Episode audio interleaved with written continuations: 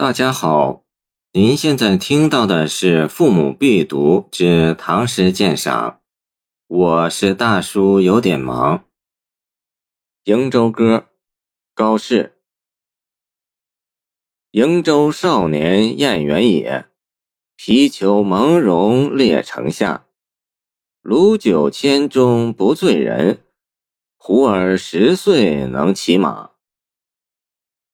唐代瀛州。今辽宁朝阳地处东北边塞，原野开阔，水草丰茂，各族杂处以游牧业为主，风习尚武。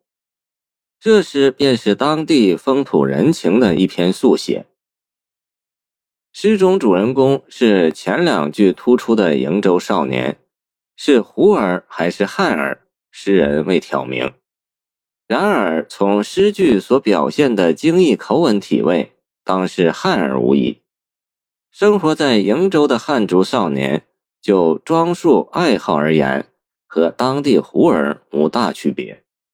他们是那样喜爱原野，穿的是东北人特有的裘皮袍子，在瀛州城外的原野上打猎，这和内地少年形象和风貌都大不一样。所以诗人看得入迷。后二句则是拓开笔墨，写出瀛州当地人的生活习惯，也是瀛州少年所处的一个地理文化背景。这里的男人都有两种本领：一是喝酒，二是骑马。怎么会鲁酒千钟不醉人呢？鲁酒，当地胡人酿的酒。这话有两层意思。一是所谓好酒越吃越不醉，可见当地人只能喝；二是好酒过后醉，可见当地酒之勾人。而骑马对于以牧业为主的瀛州人来说，是一种不可缺少的生活本领，从小就学，从小就会。胡儿十岁能骑马，有什么稀罕？